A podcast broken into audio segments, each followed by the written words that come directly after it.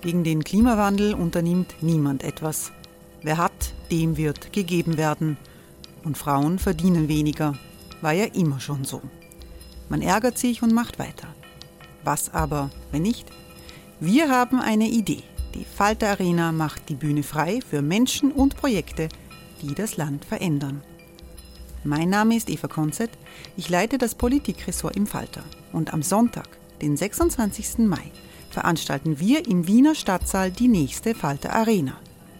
Mit dabei unter anderem der ehemalige Politiker und Neosänger Matthias Strolz, Theresa Imre von Markter, Sonja Jöchtel von Love Politics oder Kari Ochsner von Ochsner Wärmepumpen.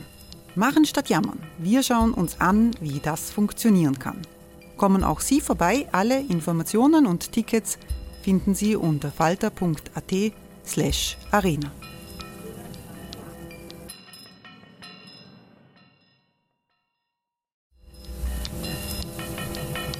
slash arena. Falter-Podcasts werden durch Werbung unterstützt. Das hilft bei der Finanzierung unseres journalistischen Angebots. Hereinspaziert durch unser Burgtor. Ob Burgherr, Ritterin, Stallbursche oder Gauklerin. Die Burg Liechtenstein in Maria Enzersdorf bei Wien lädt zu Erkundungen ein und weckt bei Groß und Klein die Abenteuerlust. Erbaut im Jahr 1130 ist die Burg bis heute zu 60 Prozent im Originalzustand erhalten. Waffenkammer, Turmzimmer und Ritterstube. Die Stammburg der Fürstenfamilie von und zu Liechtenstein bietet Einblicke in das Leben im Mittelalter. Besuchen Sie uns jetzt in der Erlebniswelt Burg Liechtenstein. Jeden Sonntag mit eigener Kinderführung. www.burgliechtenstein.eu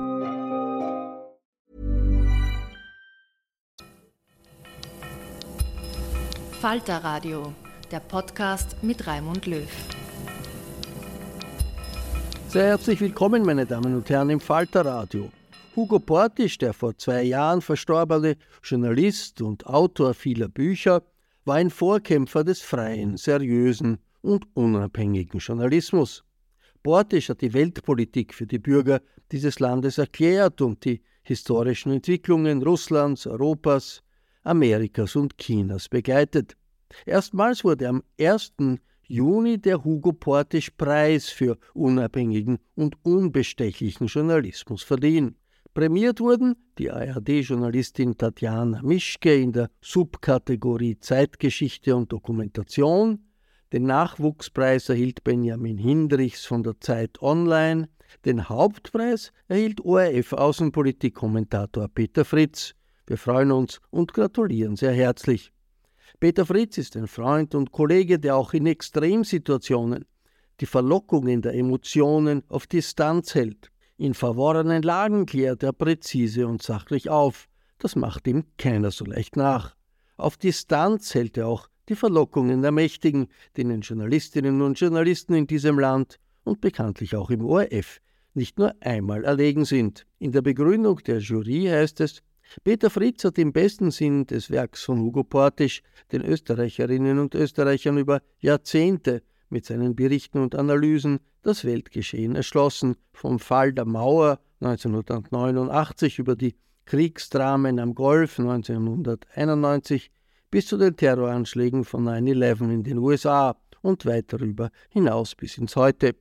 Peter Fritz skizziert in seiner Dankesrede Herausforderungen und Grundsätze des unbestechlichen Journalismus in der Präzision, mit der er auch an internationale Konflikte herangeht und in der Tradition von Hugo Portisch. Hören Sie selbst.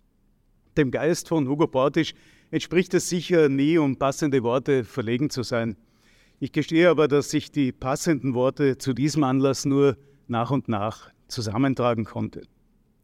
Wie so viele in diesem Forum habe ich Hugo Bortisch zunächst nur als Fernsehzuschauer gekannt und das von Kindesbeinen an.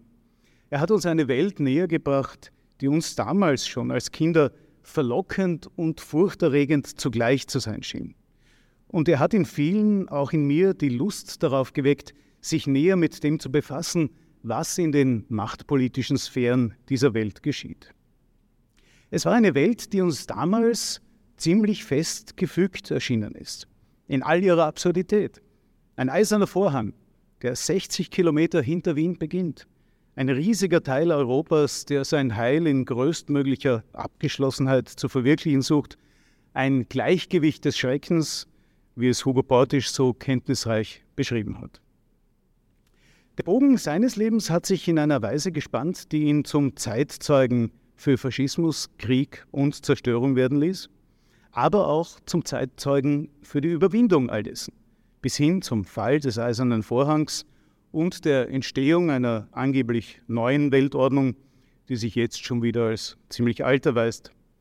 Und es war an einem dieser Schnittpunkte der alten und der neuen, vorgeblich neuen Weltordnung, an dem meine ausführlichste persönliche Begegnung mit Hugo Portisch stattgefunden hat. Das war im Mai des Jahres 2004. Die USA waren auf Betreiben von Präsident George W. Bush in den Irak einmarschiert, hatten dort rasch gesiegt, hatten das Regime von Saddam Hussein gestürzt, waren daraufhin aber bald mit Widerstand und Feindschaft konfrontiert. Und nun kam der Folterskandal im Gefängnis Abu Ghraib dazu. Bilder gingen um die Welt, die US-Soldaten im Irak bei Folterungen und grausamer Entwürdigung von irakischen Häftlingen zeigten. Ich war damals Auslandschef der Zeit im Bild und führte unter dem Eindruck dieser Ereignisse ein langes Interview mit Hugo Portisch, das in der Zeit im Bild 2 auf Sendung ging. Hugo Portisch war um markante Aussagen nicht verlegen. So sagte er etwa, das einzige Motiv, das die Amerikaner hatten, um diesen Krieg gemacht zu haben, nämlich dem Irak Demokratie und Rechtsstaatlichkeit zu bringen, das haben sie nun selbst zerstört. Oder auch, es ging ums Erdöl, selbstverständlich. Ja, keine Frage, der Mann redete Klartext. Aber abseits des Interviews hat er noch viel klarere, viel deutlichere Worte gefunden. Es war ganz eindeutig, dass er den US-Präsidenten George W. Bush als totalen Dilettanten einschätzte, der sein Land und auch den Irak in eine Katastrophe geführt hatte. Aber damit wollte er nicht zitiert werden. Er wusste um die Kraft und die Macht seiner Worte, auch der öffentlich gesprochenen Worte. Er war bedacht darauf, diese Worte passend zu wählen und er war vor allem bemüht um eine gewissenhafte Unterscheidung zwischen privater Meinung und nüchterner Analyse. Wenn es darum geht, den Dingen auf den Grund zu gehen, dann sollte man auch die eigene Meinung nicht im Weg stehen lassen, so hat es Hugo Portisch gehalten, so versuche ich es zu halten, so schwer es manchmal auch fällt. Ja, und noch schwerer fällt es zuweilen, die gebotene Distanz zu halten zwischen denen, die die Macht ausüben und denen, die sie beobachten, beschreiben und damit auch kontrollieren. Gerade in letzter Zeit haben wir erlebt, dass auch Angehörige unseres Berufs der Verlockung erliegen können, sich an bereits mächtige oder an nach Macht strebende Aufsteiger anzuhängen, anzubiedern und ihnen vielleicht sogar zu Diensten zu sein. Dass aber jetzt doch einige von ihnen nach und nach das Feld räumen mussten, das liegt auch an der großen Masse derer, die die Medienfreiheit nicht als etwas akzeptieren, was einem gegeben wird, sondern als etwas, was man sich nimmt. Wir nehmen uns die Freiheit, unabhängig zu sein, selbst wenn sich manche unter uns freiwillig in Abhängigkeit begeben haben sollten. Wir sind nicht perfekt, aber wir wollen uns auch in kritischer Selbsteinschätzung perfektionieren, denn zumindest in dieser Kunst sind wir, wenn wir wollen, der Roboterwelt der künstlichen Intelligenz noch um einiges voraus. Ich danke Ihnen. Die Verleihung des ersten Hugo Portisch Preises für unabhängigen und unbestechlichen Journalismus erfolgte am 1. Juni 2023. Beim ORF bedanke ich mich sehr herzlich für das Audio dieser Veranstaltung. Ich verabschiede mich von allen, die uns auf UKW hören, im Freirad Tirol und auf Radio Agora in Kärnten. Guten und unabhängigen Journalismus lesen Sie auch im Falter jede Woche. Ein Abonnement des Falter ist eine gute Idee. Alle Informationen gibt es im Internet unter der Adresse abo.falter.at.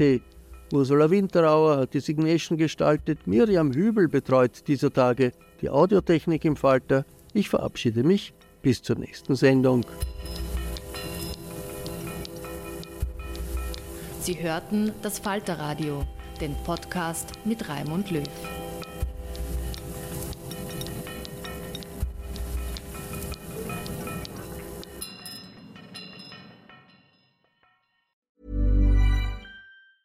Planning for your next trip? Elevate your travel style with Quince. Quince has all the jet setting essentials you'll want for your next getaway, like European linen, premium luggage options, buttery soft Italian leather bags, and so much more.